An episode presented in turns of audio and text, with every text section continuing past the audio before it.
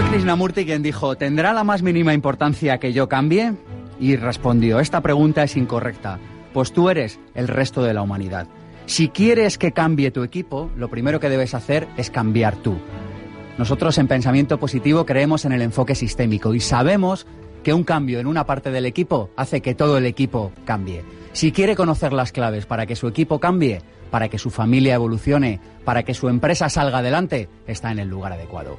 Mi nombre es Sergio Fernández y esto, ya lo saben, esto es mucho más que un programa de radio. Esto es Pensamiento Positivo.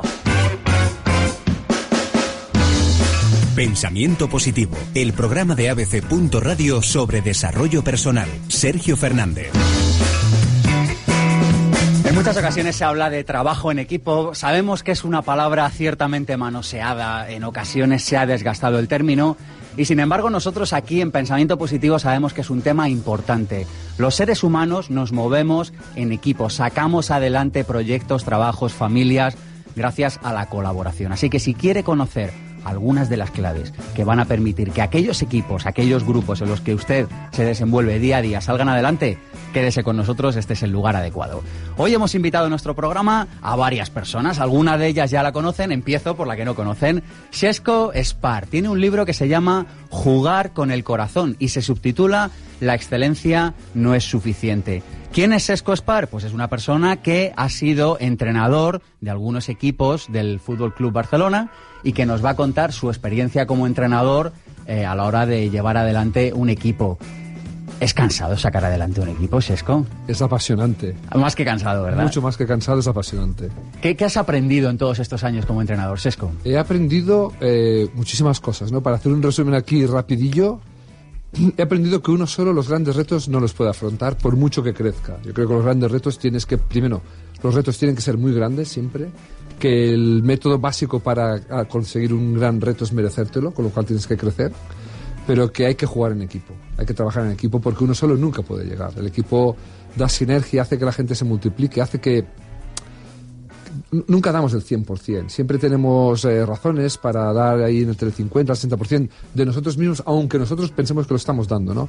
Pero realmente el hecho de trabajar en equipo, la sinergia que se crea, el entusiasmo colectivo hace que todo el mundo se vea inspirado a dar más y eso permite sacar el máximo potencial de toda la gente. Es, esto que, que alguien dijo, dice, si quieres ir lejos, si quieres ir deprisa, ve solo. Si quieres ir lejos, ve acompañado. Me parece una frase eh, fantástica. Gracias, gracias. Fantástica. ¿Es tuya? Pues. No, no, no. Ah, vale, vale.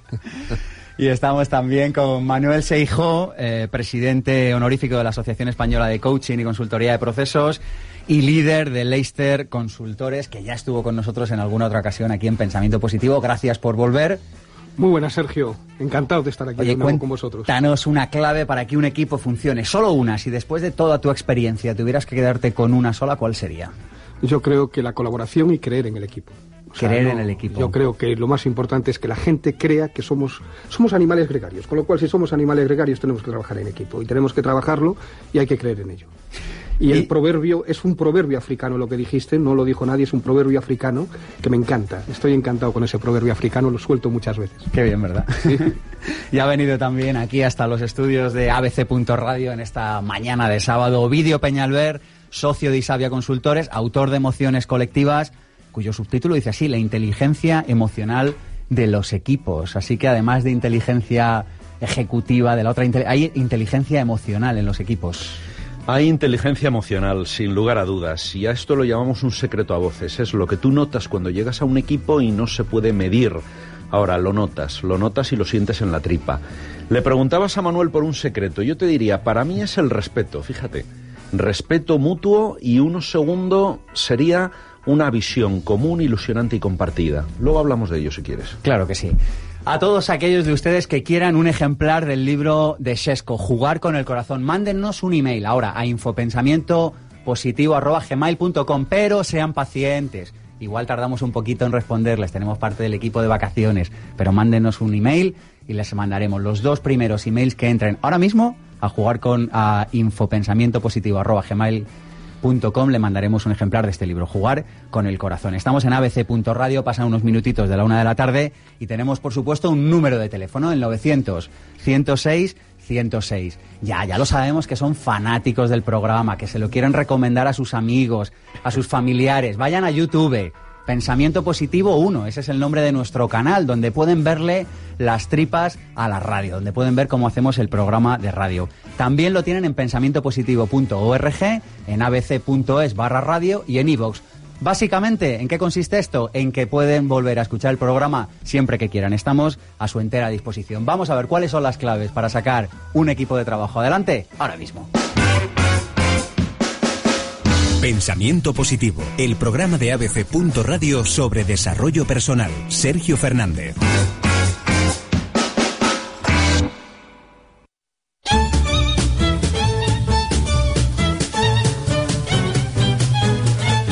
A Manuel Seijo cuáles son estas claves necesarias que hay que comprender para sacar adelante un equipo de trabajo. Y le hemos dicho, oye Manuel, ¿cuál sería la primera de ellas? Esto es lo que Manuel Seijo nos ha respondido. Lo primero que yo creo que se debe remarcar en un equipo es que tiene que tener un objetivo claro. Si, por ejemplo, cogemos una familia, el objetivo de la familia, lógicamente, es desarrollar la familia, desarrollar unos hijos y prepararlos para el futuro. Ese es un objetivo que tiene que ser claro en toda familia que tiene hijos.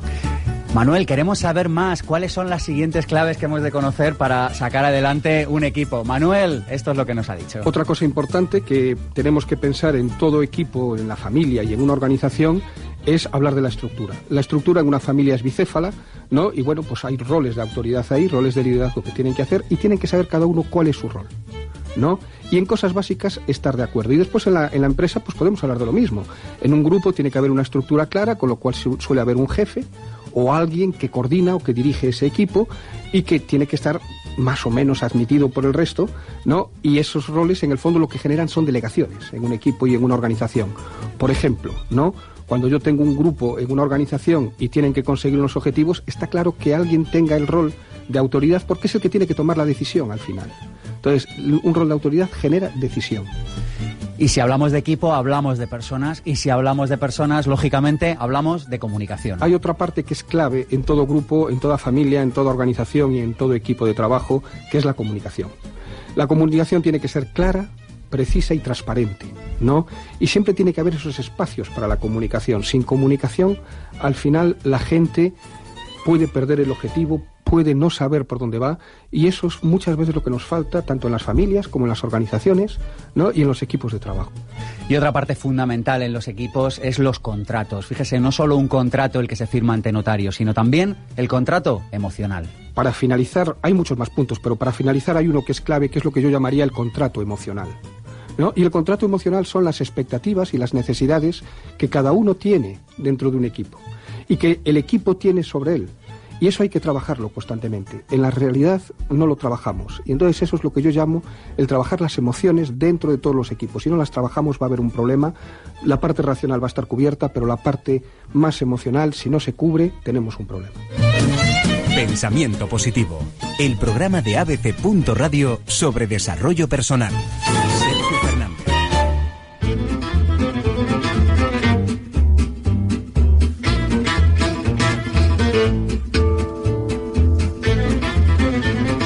Spar, la excelencia no es suficiente. Y una de las claves que he visto, Shesco, en tu libro es que más, más que un libro de trabajo en equipo, que lo es, es un libro que apuesta por la excelencia, por sacar lo mejor de ti mismo, por regalarle eso que íntimamente llevas dentro al resto de tu equipo. Claro, yo, yo ponía en, el, en la entrada cuando me has preguntado, eh, realmente el, el, tema es mirar al futuro a lo grande. Ese es el tema. No solo de los equipos, sino de cada uno de nosotros, ¿no?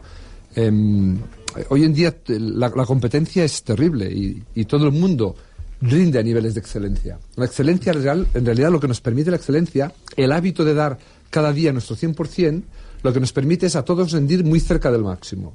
Cuando tú estás rindiendo muy cerca del máximo y eres regular en tu rendimiento, está muy bien, pero como haya otro que tenga unos, eh, diríamos, unos, em, unos mimbres mejores, su máximo nivel está por encima del tuyo en, muchos equipos saben que aunque ellos jueguen al tope, nunca le van a ganar al mayor. A no ser que estén dispuestos a romper el límite de su, de su, de su rendimiento máximo. Para la mayoría de la gente, la excelencia, dar cada día el 100% es suficiente, a no ser que se plantee crecer. Y solo puedes crecer poniéndote grandes objetivos. Hay una cosa que mencionas que me ha gustado, Sesco, y dices, la excelencia no es fácil de conseguir por el exceso de distracciones y por el exceso de presión. Pero esto yo creo que no es solo para los deportistas, esto es para cada uno de nosotros también. Eso para ser, a ver, yo creo que hoy en día, con el mundo que tenemos, con los publicistas que nos están constantemente bombardeando y atrayendo, eh, el, problema número uno que tenemos y que nos desvía de nuestros objetivos son las distracciones que tenemos. Y luego la, presión, ¿no? Eh, la presión esta que nos da el miedo normalmente a, equivocarnos, ¿no? Y a pensar que dirán, o, incluso a veces nos da el miedo, eso es- yo lo he visto en deportistas, miedo al éxito. Es decir, miedo a que si haces, juegas bien un día, juegas bien otro día, la presión te va a exigir siempre jugar bien. Y hay gente que no quiere. O sea, y eso le pasa no solo a los deportistas, yo creo. no, me imagino que le pasa a todo el mundo, a los deportistas les ocurre. Entonces ellos mismos se autoboicotean para no tener que estar siempre en esa presión ahí arriba, ¿no? Sí, sí existe tanto el miedo al éxito como el miedo al fracaso. Hay otro de los puntos que mencionas y hablas de que conseguir que el equipo se enfoque en lo importante es una de las cosas que más trabajo te ha costado. Sí, sí, sí. Por, por lo ¿Qué, mismo, qué es ¿no? lo importante, ¿no? En un equipo de trabajo, en un equipo de, de bueno, de balonmano. Tú De entrenabas balonmano. Entrenaba balonmano. Claro, no, no, fíjate que los, los grandes deportistas, cuanto más grandes son, más complejo es el entorno que tienen y, y, les distraen directa o indirectamente, porque a lo mejor no es, no es que salgan por la noche, pero es que eh, les ofrecen un coche mejor, les ofrecen una casa mejor y el deportista al final va a entrenar no pensando en el entrenamiento, ¿no? sino pensando en eh, lo que puede tener, ¿no? Y deja de enfocar en lo que realmente le ha puesto ahí. Y luego en el partido lo mismo, en la competición eh, el rival te enfoca, te, puede, te, desenfoca, te puede distraer un error del árbitro, ¿no? Y te- tienes que pasar de todo eso, tienes que mantenerte dentro de tu plan de partido. El árbitro se equivoca, como nosotros nos equivocamos. El público te grita, bueno, pues tiene, ha pagado la entrada y tiene su derecho, ¿no? Eh, no dejarnos distraer, estar enfocados siempre en la tarea. Cuentas eh, algo en el libro que yo creo que, que es algo que todos hemos percibido en la realidad, ¿no? Y hablas de que las ocho personas más rápidas del planeta se lo juegan todo cuando hacen una competición a- al, no sé si son los 100 metros lisos. Los 100 metros lisos, Los sí. 100 metros lisos y que se lo juegan todo a 10 segundos. Dice, el primero de ellos pasa la historia. Dice, de los otros no se acuerda ni, ni, ni, ni su tía abuela, o sea, no... No, no, no. La, la familia se acuerda que estuvieron ahí, pero nadie más. Es que es desmesurado el, el- el- la recompensa que le damos al que queda primero. Porque es que el tercero es la tercera persona más rápida del mundo. Y no cuenta. Es un poco como en Internet. Yo creo que vamos hacia un mundo en el que el primero se lo lleva todo, ¿verdad?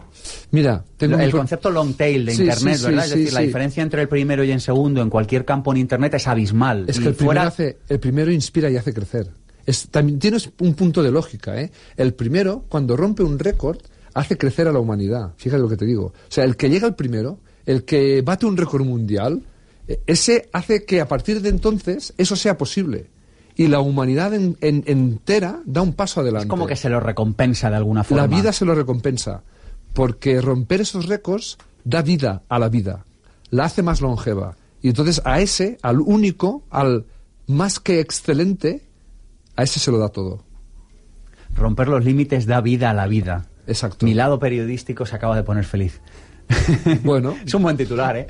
Es que está claro. Sí. Hablas de que hay tres requisitos para romper las barreras de la excelencia. El primero de ellos, y da nombre a tu libro, jugar con el corazón. ¿Qué es Sí. esto? Jugar con el corazón quiere decir, fíjate, el, eh, el talento, el talento eh, es admirado. O sea, todos sabemos que no podemos ser como Cristiano Ronaldo o como Messi, porque el, talento, que es importante, imprescindible, es admirado. Pero lo que engancha a la gente, lo que inspira a la gente no es el talento, es la entrega, porque todos podemos luchar. Entonces, jugar con el corazón es lo que te lo que hace que la gente confíe en ti y tenga ganas de mejorar. Y eso eso siempre es el punto de enfoque de cualquier de cualquier actuación, de cualquier trabajo, de cualquier tienes que jugar a la vida no con la cabeza, la cabeza te limita. El corazón te hace soñar, el corazón te hace ser ilógico, pero eso te hace crecer. La cabeza, poner los objetivos con la cabeza, te limita, te cierra dentro de tu zona de confort, que por cierto es un mecanismo de, de autodestrucción con el que nacemos todos, la zona de confort. Mecanismo de autodestrucción Ah, con claro. el que nacemos todos. Todos nacemos con este, con la zona de confort. Tú- cuando haces las cosas que son fáciles, tu vida es difícil, ¿no? Cuando haces las cosas difíciles, tu vida es más fácil. Estás dentro de tu zona de confort constantemente y un día sacas la cabeza para ver cómo está el mundo y está allí lejos, ya se ha ido, ya has quedado en la cola ya. Bueno, otra de las claves que aporta Shesco es centrarse en los deseos más profundos. Y hablas de que, por ejemplo, en realidad las personas no desean tanto dinero, por ejemplo, como seguridad. Sí, Eh, la primera frase es, es, bonita. Ahí en la frase del libro ponía: Todos tenemos tres vidas: la vida pública, la privada y la secreta. ¿no? Y la secreta es la vida de los sueños, la vida de esas cosas que tú sueñas que quieres y que no te atreves a compartir con los demás por miedo a que se te rían. Esa, eso es la vida profunda. ¿no? Esa vida tiene que alimentar a las otras dos y tiene que hacerte crecer. Y hablabas otra de las claves y decías que es dejar un legado. Y hay un, texto que cito literalmente y dices, nuestra vida es un modelo que imitar o que evitar. Exacto, eso. Siempre. Un modelo que imitar o que evitar, así dicotómico, o lo uno o lo otro. Hombre, puedes cambiar el mundo o puedes quedarte sentado. O sea, puedes, puedes hacer... Eh, hay tres tipos de personas. Los que no se enteran de lo que ocurre, los que se enteran de lo que ocurre y los que hacen que ocurran cosas para mover el mundo, ¿no? Entonces, tú estás en un punto de estos tres, ¿no? Entonces, yo creo que es puestos a, puesto a hacer las cosas, puesto a que tus hijos te miren, te reconozcan, ponte a mover el mundo, ¿no? Haz cosas únicas. Pero un equipo que solo esté compuesto por personas que hacen que las cosas sucedan generaría fricciones. Sí, sí. Eh, depende. Yo distingo entre el equipo de trabajo y el equipo de, de jugadores, ¿no? En el equipo de trabajo es muy importante tener todos A, de la, yo le llamo categoría A, ¿no? de los que hacen que ocurran cosas, ¿no? Porque son los, es la gente que dirige al grupo, ¿no? Tú lo lideras, pero tus ayudantes lo dirigen. En cambio, sí es verdad que en el, en el equipo de trabajo, ahora está muy de moda ser emprendedor, ¿no? Pero no todo el mundo puede ser emprendedor. Tenemos que tener asalariados, si no, no vamos a poder crecer, ¿no? Si no, seremos siempre únicos. Entonces va bien tener tanto jugadores que hacen que ocurran cosas como jugadores buenos también. ¿eh? Del, tercer grupo diríamos que son los que solo están allí para fichar por el tiempo que están trabajando. Esos hay que evitarlos si se pueden evitar. Una pregunta un poco más íntima, Sesco. Yo eh, en tu libro detecto una obsesión por la excelencia, ¿no? Una obsesión por hacer las cosas cada vez eh, mejor. Y a mí leyéndolo me recordaba yo soy un apasionado de las películas de mafiosos y la película de mafiosos siempre tiene una estructura de fondo y es un tío que viene de un barrio pobre de la nada y está obsesionado por hacerlo cada vez mejor, aunque luego se le pierda el norte, pierda los valores, etcétera, y hace como por tenerlo todo. Yo leí en tu libro que vienes del Carmelo, un barrio de Barcelona, eh, llamémosle humilde. Muy humilde. bonita metáfora. Sí, sí. Eh, ¿Tiene algo que ver esta obsesión con la excelencia, con un interés, con unas ganas de salir de ahí? Pues es posible, ¿no? Yo creo que tiene que ver con la inspiración de, de posiblemente de mis padres o de mis abuelos, porque a ver, nosotros vivimos en el Carmelo, pero la tozudez de mi madre y el trabajo de mi padre hizo que a los 10, 12 años que yo tenía, somos cuatro hermanos, nos trasladásemos a una zona mejor donde allí eh, había una escuela grande, que era del aquí en Madrid también tenía, Sagrada Familia, donde y a la que ella estaba empeñada que nosotros teníamos que ir a estudiar. Claro, eso cambió mi vida, porque allí empecé yo a jugar a balonmano y después pues todo el futuro deportivo se labró allí, ¿no? Entonces, pues esto, ¿no? Las ganas de crecer que veía yo en mis padres y, y después, a ver, las cosas hay que hacerlas. ¿Por qué no hacerlas a tope? ¿Cuánto crece un árbol? Todo, todo lo que puede, ¿no? O, o, eh, si un árbol tuviese cerebro humano, crecería menos. Porque llegaría un día que diría, oye, ya, estoy, ya estoy, ya estoy bien, a mí no me, vengas con historias, ya estoy contento así, ¿no? Un estudiante de biología está en el laboratorio con su profesor analizan el proceso por el que los gusanos de seda se convierten en mariposas. Diez capullos han empezado a romperse y poco a poco van abriéndose. Cuando quedan tres capullos por romperse, el profesor dice al alumno, Tengo una reunión, te dejo aquí para que los vigiles, yo vuelvo en menos de una hora. Minutos después, se abre un capullo más y la mariposa sale volando. Luego, otro capullo se abre y otra mariposa sale de su interior. Pasa media hora y el último capullo aún no ha abierto. El alumno se preocupa. ¿Vendrá el profesor y este capullo aún sin romperse? Va a pensar que he hecho algo. Así que coge un cúter y le hace un pequeño corte al capullo para ayudarlo. La mariposa despliega las alas, arranca a volar, pero es incapaz de levantarlas. A ver si habré cortado un nervio, se preocupa. En ese momento, el profesor llega y le pregunta cómo ha ido. El alumno responde, bueno, bien, mm, todos han salido, menos este que no vuela. ¿Ha ido todo normal? Pregunta el profesor. Bueno, mm, lo, lo he ayudado un poco a romper el capullo porque pensé que la mariposa podía morir si no intervenía, pero tal vez le he roto un nervio o una ala. No le has roto un ala, pero le has hecho una inútil de por vida, porque la mariposa, gracias al esfuerzo que hace para romper el capullo, consigue que las alas se irriguen con sangre y pueda usarlas. Si no es ella la que rompe el capullo, ya no va a poder volar. Qué inspirador. ¿Por qué has incluido esto en, en tu libro? Porque soy padre. Y el cambio no lo puedes forzar desde fuera. La transformación no puedes forzarla. Tiene que ser, tiene que hacerlo uno.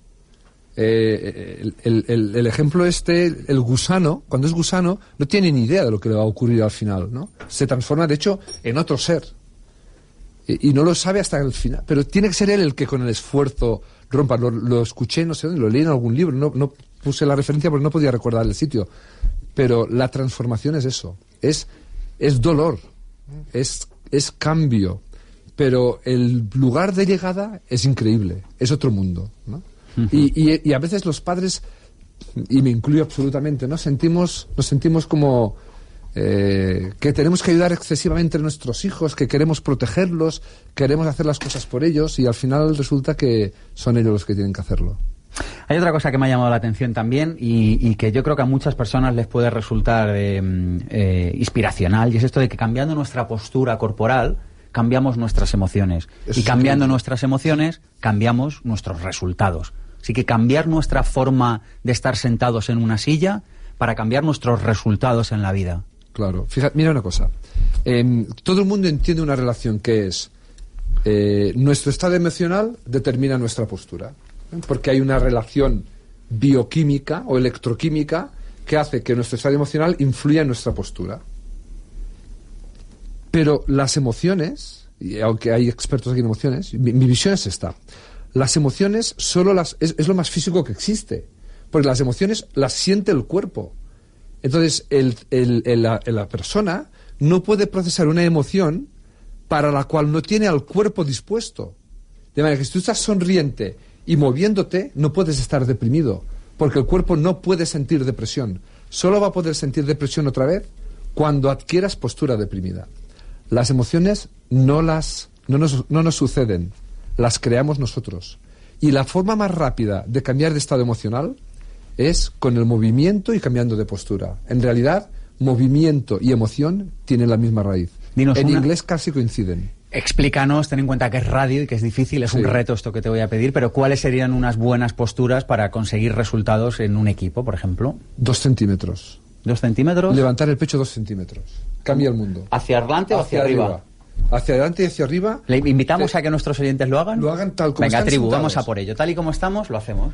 Respirar fondo, profundamente. Levantar la cabeza y levantar el pecho un poco. Y, y encaras la reunión de otra manera. ¿eh? Porque es la postura de seguridad que tenemos normalmente. Así es el fútbol.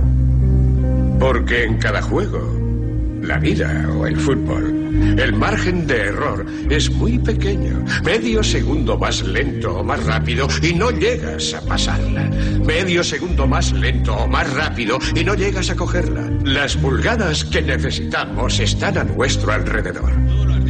Están en cada momento del juego, en cada minuto, en cada segundo. En este equipo luchamos por ese terreno.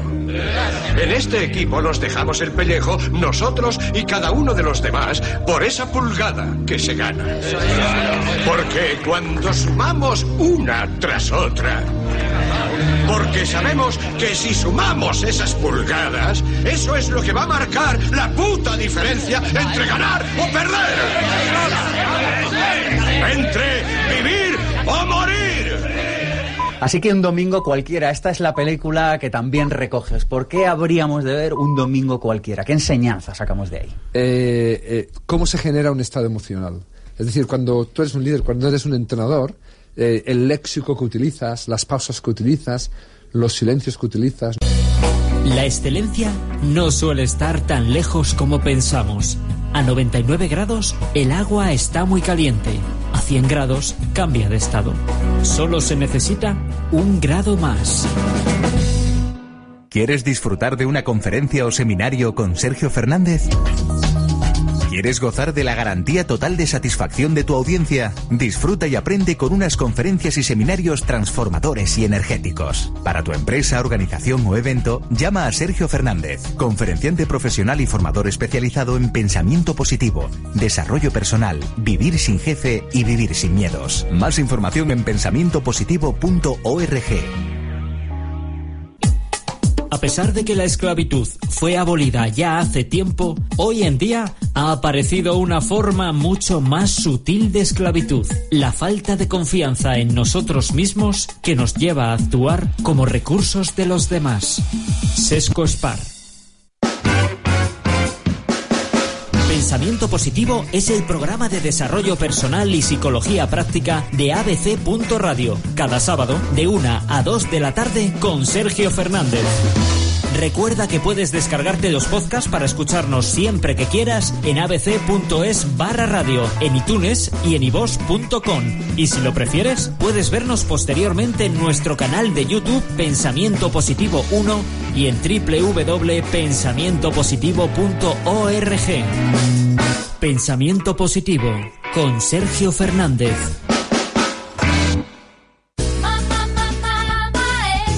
¿Quieres preparar una cena divertida y nutritiva? Muy fácil.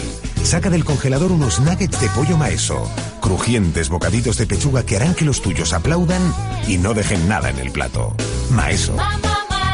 Sabes lo que comes. ¿Te gustaría emprender pero no sabes a qué dedicarte o por dónde empezar? ¿Te gustaría dedicarte a la profesión que amas y generar extraordinarios ingresos por ello?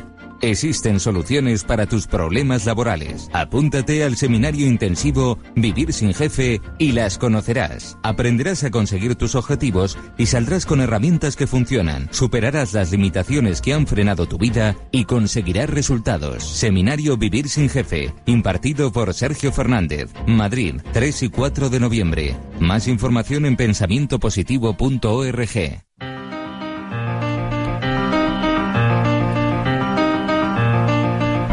Seminario intensivo Vivir sin jefe. El próximo te lo hemos preparado el 3 y el 4 de noviembre. Si quieres sacar adelante tu negocio, si quieres llevarlo al siguiente nivel, si te hace falta motivación, si tienes ideas y dices yo creo que esto sería una buena idea, pero no sé cómo llevarlo a cabo, no sé ni por dónde empezar, vente. Si tienes un negocio que no acaba de despegar, vente.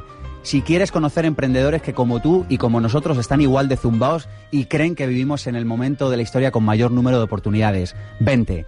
3 y 4 de noviembre. Precio para la tribu de pensamiento positivo, 397 euros, con un invitado completamente gratis. Y además si no te gusta, fíjate si estamos seguros de que lo que ofrecemos es oro puro, te devolvemos el dinero, te lo garantizo yo, Sergio Fernández. Si no cumple tus expectativas, te devuelvo el dinero. Vente. Más información la puedes encontrar en pensamientopositivo.org. Escríbenos allí, te inscribes y compartirás dos días alucinantes conmigo y con toda la tribu de Pensamiento Positivo. Pensamiento Positivo, la propuesta.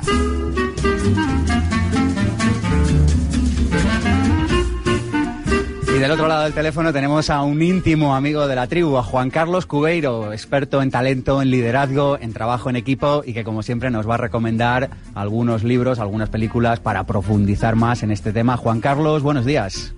Buenos días, ¿cómo estás? Bueno, y antes de recomendar películas y libros, recomendar Vivir sin jefe para personas también que trabajen para otros, porque cambia el chip y te hace hacerlo desde mucha más libertad. Te, voy a contratar como empleado, Juan Carlos, porque me ayudas siempre tan...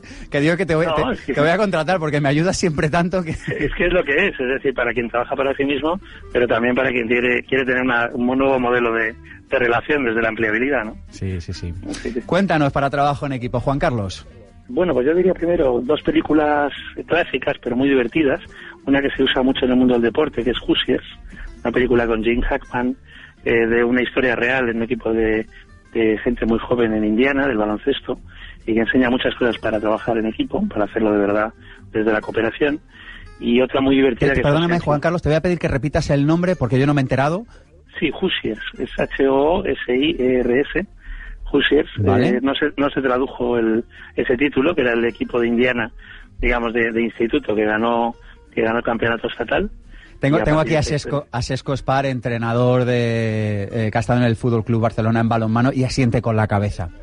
Exactamente. Hola, Juan Carlos. Hoosiers hola, es ¿cómo el- estás? Hola, es el, es el nombre del, del- del equipo. A los jugadores les llaman Hoosiers. Ajá. Efe- Efectivamente, ellos le llaman Jusies y verdad es una, es una es un vídeo, una película que, que siempre recomendáis los entrenadores deportivos, ¿no? Sí, sí, sí. Es una, es una belleza de cómo ver cómo se entrena el equipo, cómo, cómo compite, ¿no? El, Pues el la- compañerismo que existe. La veremos, Juan. Carlos, tomamos nota. Y, y bueno, una película como Ocean's Eleven, a partir de El asalto a tres casinos, con George Clooney, Matt Damon y, y Brad Pitt, que también es un magnífico ejemplo de trabajo en equipo. Se Sí. puede disfrutar, es una comedia, pero con mucha gracia explica cómo van todos a una, ¿no? Y dependen unos de otros. Muy bien, Juan Carlos, pues tomamos notas. Hoosiers y Ocean's Eleven. Y muy rápidamente en, en libros, pues Sí. un- uno llamado Ubuntu. Ubuntu es un término sudafricano que, que quiere decir este compañerismo, esta compenetración. También es un buen homenaje a cuando ganamos el Mundial de Fútbol en Sudáfrica. Y está escrito por Stephen Lundin y Bob Nelson, el coautor de Fish, de aquel, de aquel libro en su día importante. Y un libro de Juan Marroca, porque no hay líder sin equipo ni equipo sin líder.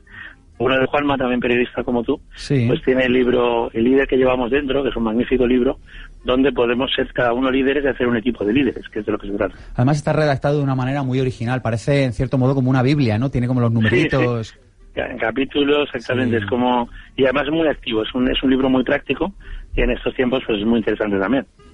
Pues Juan Carlos, mil gracias y hasta otro día. Muchas gracias, un abrazo a los dos. Hasta otro día, chao. Pensamiento Positivo, el programa de ABC. Radio sobre desarrollo personal. Sergio Fernández.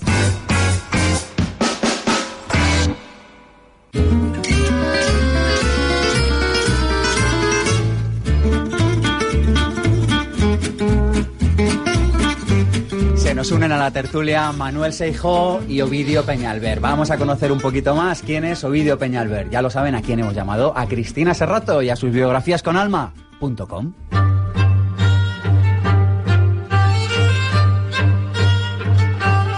Paseante de la vida, emprendedor, abierto, jovial, amigo de los árboles, amante de la soledad escogida. Así es Ovidio Peñalver, un aspirante a superhéroe cuyo mayor anhelo sería poder volar. Alguien que vislumbra la felicidad cuando se siente tranquilo, conectado, con una serena alegría y con calma interior, que tiene la virtud de sintetizar, integrar y estructurar diferentes campos del saber, ideas o conceptos, que de vez en cuando se para a respirar y reconectarse, que es tolerante ante diferentes ideas y planteamientos, que vive en el aquí y el ahora, que se toma las cosas con calma, disfrutándolas desde la tranquilidad y la falta de expectativas, que admira a su padre por su coraje, tesón y valentía, a Vicente del Bosque por su constancia y humildad, y a todos los cooperantes y voluntarios que luchan en la sombra. Líder vehemente y entregado, está en constante búsqueda de lo que ama. Tiene el talento de hablar varios idiomas y tocar varios instrumentos, y su mayor felicidad reside en iniciar proyectos personales y profesionales, estar en la naturaleza y viajar junto a su familia. De las mujeres admira su capacidad para amamantar a un recién nacido, de los hombres que se permitan ser sensibles, cambiaría las desigualdades en el mundo, dotaría de una mayor conciencia ecológica, planetaria y social a los humanos, y su frase fetiche reza, antes que profesionales somos personas, y cuanto más plenos y calvos nos sintamos, mejor desempeños tendremos. Idealista y profundo, le gustaría dejar este mundo durmiendo, tranquilo, solo, y regresar a la tierra reencarnado en maestro de escuela, o quizá en un ave, libre y bella, para surcar los cielos. Pensamiento Positivo.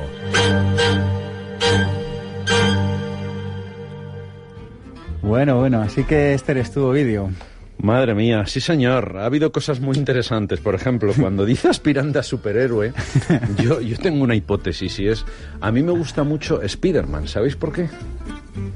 Porque Spider-Man de vez en cuando, cuando, cuando va a tirar la red, eh, se cae al suelo. No sé si lo habéis visto. Sí. O sea, es un superhéroe, pero tiene un punto humano. No, no, no, no es como Superman, ¿verdad? Superman, joder, siempre le sale todo bien, o Capitán América. Pero Spider-Man tiene así un puntito, un puntito retro, no sé. A mí me, me gusta en ese sentido. Oye, os lanzo un tema así para, para arrancar. Las familias ante la crisis. ¿Cómo, que- ¿Cómo tiene que hacer una familia para jugar en equipo eh, ante la crisis, ante los problemas?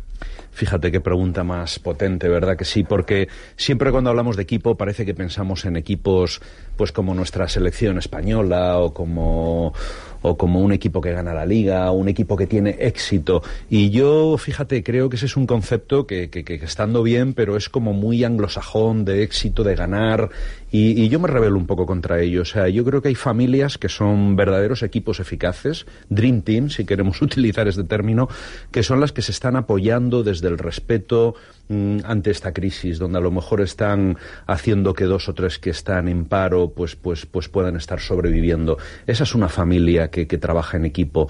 Eh, ese padre y esa madre que a lo mejor han criado a cinco hijos con mucha dificultad, ese, ese es el mejor equipo y el mejor Dream Team que pueda haber, donde son eficientes, son eficaces, donde hay una positividad. Hay muchos equipos que están a la, a la sombra y en ese sentido eh, para mí es el respeto, ese apoyo mutuo y es el disfrutar el momento. A lo mejor hay que tener ilusiones, ideas, pero sobre todo es disfrutar el momento, te vaya bien o te vaya mal y no necesariamente es un buen equipo el que siempre gana. Hay equipos que no se miden por ganar o perder. Eh, a mí me, me, revuelve mucho esa expresión de eres un perdedor, eres un ganador. Esto es muy yankee, esto se utiliza mucho en los equipos y creo que no, hay equipos que disfrutan y ni ganan ni pierden. Eh, ya está, es que es así de sencillo y así de complicado. Yo añadiría un valor importante en estos casos que es la generosidad. Tienes que ser muy generoso con la familia. Sobre todo cuando las cosas van mal, ser generoso significa dar más de lo que se espera de ti. Dar más, ayudar a los demás. Cuando el otro no puede, tenderle la mano. Cuando el otro no puede hacer su trabajo, hacerlo tú por él.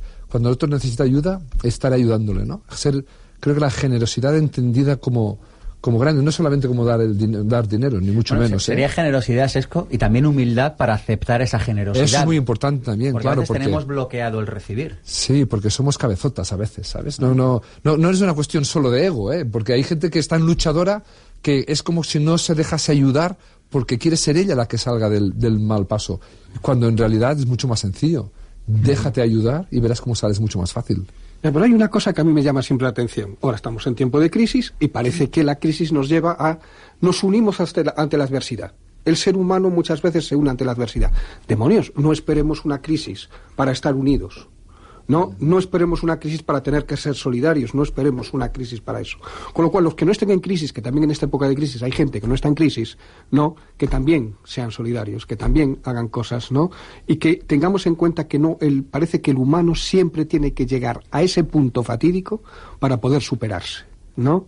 Es cómo podemos hacer algo más sostenible. Eh, estoy totalmente de acuerdo. Mirad, eh, todos yo creo que hemos oído historias, ¿verdad?, eh, de nuestros abuelos, a lo mejor en momentos de la posguerra civil española, y, y, algunas veces hay historias verdaderamente encantadoras en situaciones que eran más dramáticas que las que podamos estar viviendo ahora mismo.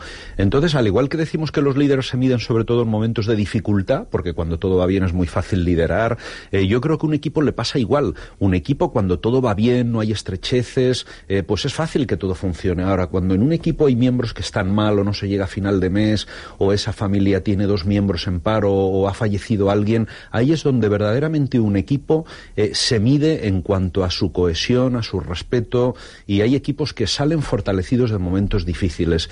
Yo estoy convencido y lo, lo, lo, eh, eh, los que nos escuchan lo estarán viendo que hay familias que se están uniendo mucho más y enriqueciéndose emocionalmente en esta situación de crisis que cuando las cosas iban mejor. Es curioso, porque hay estos valores que estáis diciendo del compromiso, de la humildad, de la generosidad, se pueden poner en valor. El, Vamos a sacar lo positivo de la crisis. El entusiasmo. Por ejemplo. O sea, el entusiasmo para mí es una parte de la vida. Eh, el entusiasmo hace que todo el mundo se sienta mejor, ¿no? Mm. Y luego el compromiso. Yo creo que al final hablamos de el compromiso en un equipo como en una familia, incluso en una pareja, es lo mismo. ¿eh? Sí. O sea, el compromiso aparece cuando la diversión se acaba. Cuando las cosas son fáciles, ah, es fácil estar en el equipo, ¿no? Es fácil ser un líder, ¿no? El problema es cuando las cosas son difíciles. ¿Sigues mostrando el resto de valores? ¿Sigues siendo generoso y humilde? ¿Sigues siendo entusiasta? ¿Sigues generando confianza? Si sigues haciéndole, eh, estás comprometido. Te apartas del grupo y dices, bueno, ¿sabes? ahora voy a ir a por lo mío, porque esto ya se dan mal dadas, ¿no? Mm. Sí, lo que pasa es que eso me parece muy bien y estoy absolutamente de acuerdo, pero tenemos que tener un concepto que es la ansiedad. Ante situaciones de este tipo estamos presionados por una ansiedad interna y externa, ¿no? Y ante la ansiedad, tú lo hablabas antes y me parecía maravilloso, ¿no? Lo que generamos son defensas. El entusiasmo, el optimismo puede ser una defensa, la depresión es la otra, el concepto de realidad. Esa familia, ante esa solidaridad, tiene que tener el concepto de realidad. Realmente es dónde tenemos que estar y ahora por qué tenemos que luchar. Pero si nos vamos al optimismo, sin realismo, o a la depresión, sin realismo, no vamos a ningún lado. Claro, eh, fíjate que es igual de malo ser optimista que pesimista, porque está el optimista extremo que cree que todo irá bien y que no hace nada porque espera que todo vaya bien, y luego está el pesimista extremo que como está seguro que nada irá bien, no actuará. Aquí la clave está en actuar. Entonces está el, optimista moderado que dice, como todo irá bien, voy a ponerme a trabajar porque sé, sé que me saldrá bien, o bien el pesimista moderado que dice, mm, esto irá mal, como no me ponga ya a currar, no, la clave está en trabajar, en hacer cosas. Eh, mirad, eh, yo aquí me vais a permitir que intervenga porque eh, somos 14 o 15 zumbaetes, nos reunimos una vez al mes, cuando van los que pueden, y nos hemos autodenominado el COI, pero el COI no tiene que ver con, términos deportivos, ¿verdad? Es ESCO, sino que es el colectivo de optimistas inteligentes. Entonces, a nosotros nos gusta hablar de que, de una actitud constructiva. Es decir, el pensamiento positivo, y este eh, programa se llama así, está muy bien, sin lugar a dudas. Ahora, no solo por pensar que yo quiero tener esto, conseguir esto va a ocurrir, hay que hacer algo por conseguirlo, ¿verdad que sí? Entonces, la cuestión es ya no tanto pensar en positivo, que también, quizás esto es una condición necesaria, pero no suficiente. En nosotros apostamos por una actitud constructiva. Te vaya bien, normal o mal, ¿qué estás aprendiendo de esto? ¿Y qué vamos a hacer para mejorar? Esa es la actitud constructiva. No solo pensar, sino pasar a hacer. Así que, bueno, pues os animo a toda la tribu a que forméis parte, por lo menos simbólica, de este colectivo de optimistas inteligentes. Pero es interesante lo que dices, porque el optimismo, fíjate, se puede cultivar mucho mejor en grupo que individualmente. Mm. ¿Y por qué te voy a decir? O sea, en un grupo diferentes personas aportan diferentes partes de pensamiento. Está el optimista, está el pesimista. No, está el realista, está el soñador, están relaciones públicas, está el que sea. Con lo cual tenemos una capacidad para escuchar a diferentes partes del grupo y eso nos puede abrir las perspectivas. Cuando estamos solos, tenemos nuestra manera de ser, nuestra personalidad y lo que tú hablabas, el, el autoboicot, está en el ser humano. Quiero decir, Freud ya hablaba del principio del placer y del principio del dolor. ¿No? Las personas estamos programadas ante una situación de ansiedad, ante un, un, problema, o nos vamos sobre todo al principio del placer. Nos buscamos la negación para decir no me pasa nada. ¿no? Me, encanta el amigo don Manuel porque tiene un, tufo eh, y me encanta así psicodinámico, psicoanalista, ¿verdad? Y nosotros que nos conocemos esto lo aplica la complementariedad de roles y me encanta, ¿no? Porque al final, eh, yo que tengo formación en psicología, lo que sí se estudia ahí es que tanto en una pareja como en un equipo, lo que tendemos es a complementarnos. Es decir, tú no eliges a tu pareja desde la libertad total. Eso es una falacia. Tú lo que inconscientemente buscas en tu pareja es lo que a ti te falta y te complementa. Pero en los equipos ocurre igual. Y no sé, Sesco, tú cómo nos dirás, en un equipo deportivo, en una familia, en una empresa, lo difícil es gestionar y coordinarse con gente muy diferente a ti en formación, en experiencia. Ahora, cuando lo consigues, la sinergia es total. La tendencia es a buscar a gente que es igual que tú en formación, en experiencia, en gustos, y la riqueza, ahí está, es en buscar justo lo diferente a ti porque te complementa. Eso es lo que hace equipo en vez de grupo, ¿verdad? Sí, pero si quieres hablar, Sesco, pero ahí es donde está la dificultad. No aceptamos la diversidad. Ajá. ¿no? Con lo cual tenemos dificultad para integrar la diversidad. Entonces, cuando en un grupo no aceptamos integrar la diversidad, el grupo es menos rico. Sí, yo creo que en el caso del líder es una cuestión de autoimagen. Yo te diré, cuando yo seleccioné mi grupo de ayudantes, busqué a los mejores posibles en cosas que yo no sabía demasiado. Y la gente me, había amigos que me decían, estás loco. Esa gente va a querer tu sitio. Digo, ya lo sé. Por eso los cojo. Porque sé que van a dar su vida por este equipo. Y me exijo a mí crecer. Es una cuestión de la autoimagen del líder, de decidir ser pequeño.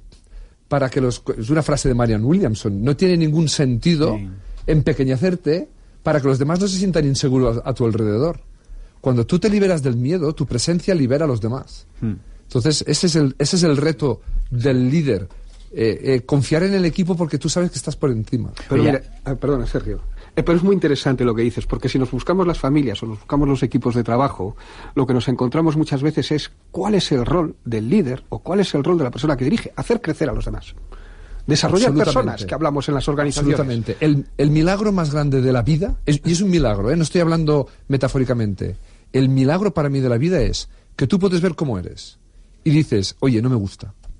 Y decides ser de otra manera y a los tres meses lo eres. Eso es un milagro, tribu. Eso es un milagro. Eso no, no hay otra especie en, en el mundo que pueda hacerlo.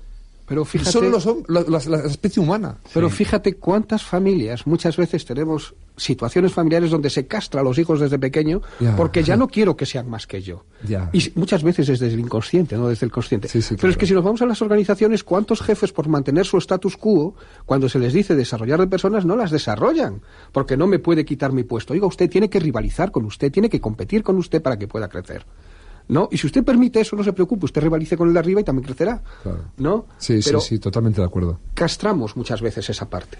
Oye, ¿qué sabe, eh, por ejemplo, Vicente del Bosque? Y no quiero que hablemos de fútbol, sino de qué podemos aplicar de lo que sabe, que, el- que a lo mejor otros líderes de organizaciones no saben. Es decir, ¿qué, qué, tiene este, qué tiene la selección española para que esté donde esté y qué podemos aplicar de lo que ellos hacen a nuestras familias, a nuestras empresas, no sé, a nuestra, a nuestra reunión de, de vecinos, si me apuráis, no sé. Pues estando Sisco aquí que entiende deporte, no sé qué vamos a decir, pero bueno. No, yo, yo- yo te diré, yo te diré quizá cosas que el- mucha gente que igual no ve, ¿no? Eh, Vicente es un tío muy listo. Entonces, si algo Yo creo que eso lo habían visto ya, ¿eh? Sí, pero ahora, te- ahora fíjate una cosa. Eh, en el 94, Javier Sí. Clemente tenía nueve jugadores del Barça en la selección. Y en lugar de jugar como el Dream Team, se empeñó en jugar como él quería que jugasen. ¿Vale? En cuartos de final nos fuimos. Eh, Vicente del Bosque ve que hay dos equipos en España que son los dos mejores del mundo. Y no se complica mucho. Coge a unos y a otros y dice, oye, vamos a jugar como vosotros más o menos sabéis jugar. ¿no? Es que si la gente copiase más, haría menos tonterías.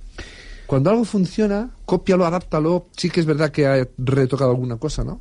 Pero, pero mantén ese orden, ¿no? Mira, yo añadiría, yo no, no entiendo mucho de fútbol, la verdad. Ahora sí que me llamó mucho la atención en su día cuando el Real Madrid no quiso seguir con Del Bosque.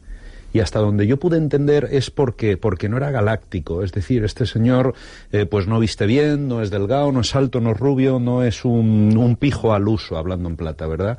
Y sin embargo, fijaros lo que ha cosechado para esta bendita selección ¿Y- ¿Y, española. qué enseñanza nos llevamos de eso a nuestros Pues, grupos diarios? Eh, que el club, eh, a ver, Vicente del Bosque pone el foco no en sí mismo, lo pone en el equipo. Es que, es que además mm, es auténtico. Eh, cuando están los jugadores hablando y por televisión media España está siguiendo el asunto, él sale del escenario para no hablar. O sea, es que es una humildad real, no es una humildad eh, fingida. Entonces, fijaros otro tipo de entrenadores, eh, ¿qué es lo que hacen?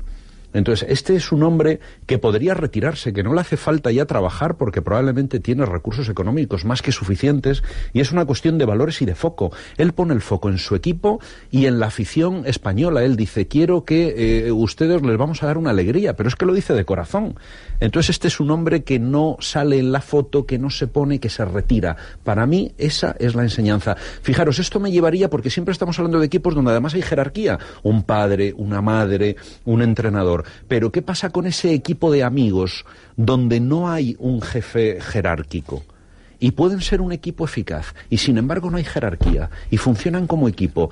Eso es más mágico, ¿verdad que sí? Porque ahí no hay un macho alfa y otro que trata de quitarle el puesto, no hay nadie que tiene los galones. Hay equipos que funcionan bien, casi sin jerarquía. Eso es mágico y se ha estudiado muy poco. Pero yo, no estoy- yo, yo- yo creo que hay jerarquías en, en- en la selección.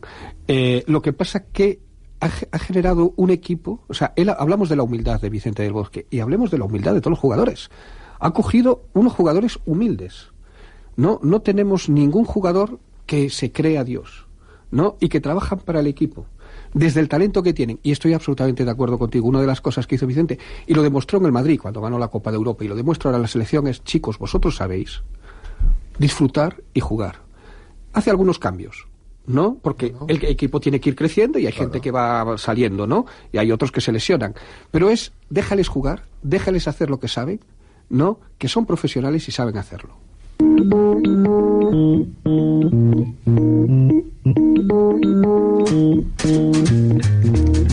Bueno, y a modo de cierre, imaginaros que tenéis delante a un auditorio de esos que llenabas tú, Shesco, y, y tienes 20 segundos para decirle, mira, si quieres que tu equipo funcione, este, de todo corazón, es mi mayor recomendación, mi mayor consejo. ¿Qué, qué diríais?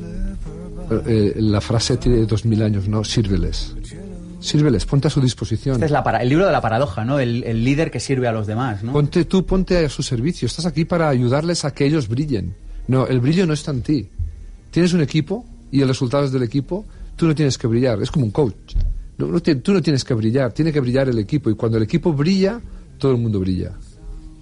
Totalmente de acuerdo contigo, Sesco. Además de eso, de ponerte al servicio, de estar presente y disfrutar el momento, yo añadiría, si eres capaz de provocar en ese equipo que emerja una visión, un reto, un destino ilusionante, eh, eso va a ser el mayor tesoro. Hasta donde yo he visto, eh, el que un equipo funcione es como una fórmula que tiene muchas variables. Ahora, la que más peso específico tiene es claramente un futuro ilusionante y compartido. Y si ya sale y emerge del grupo en general y no de su líder, eso es la bomba. ¿Por qué nos queremos diferenciar dentro de un par de años? ¿Qué queremos conseguir? Y si eso es colectivo, ese equipo va a disfrutar y va a triunfar, segurísimo. Yo creo que hay una cosa que está clara y es el desarrollo de la pasión de cada uno.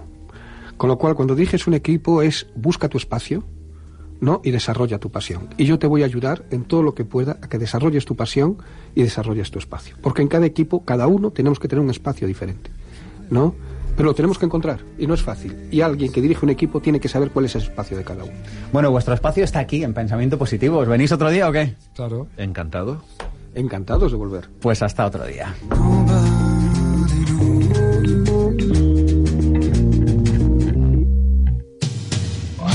Los individuos marcan goles, pero los equipos ganan partidos. Zig Ziglar. ¿Quieres un aperitivo realmente especial? En tu congelador no pueden faltar maesitos, deliciosas mini croquetas de jamón serrano preparadas en un momento. Mm, Cuenta con maeso en tu aperitivo. Maeso. Sabes lo que comes. ¿Te gustaría emprender pero no sabes a qué dedicarte o por dónde empezar? ¿Te gustaría dedicarte a la profesión que amas y generar extraordinarios ingresos por ello? Existen soluciones para tus problemas laborales. Apúntate al seminario intensivo Vivir sin jefe y las conocerás. Aprenderás a conseguir tus objetivos y saldrás con herramientas que funcionan. Superarás las limitaciones que han frenado tu vida y conseguirás resultados. Seminario Vivir sin jefe, impartido por Sergio Fernández, Madrid, 3 y 4 de noviembre. Más información en pensamientopositivo.org.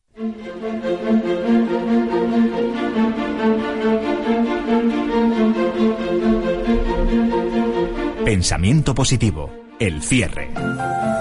Hemos aprendido que mirar al futuro a lo grande es lo mejor que podemos hacer, que romper los límites da vida a la vida y que lo que más inspira a otras personas es la entrega a los demás.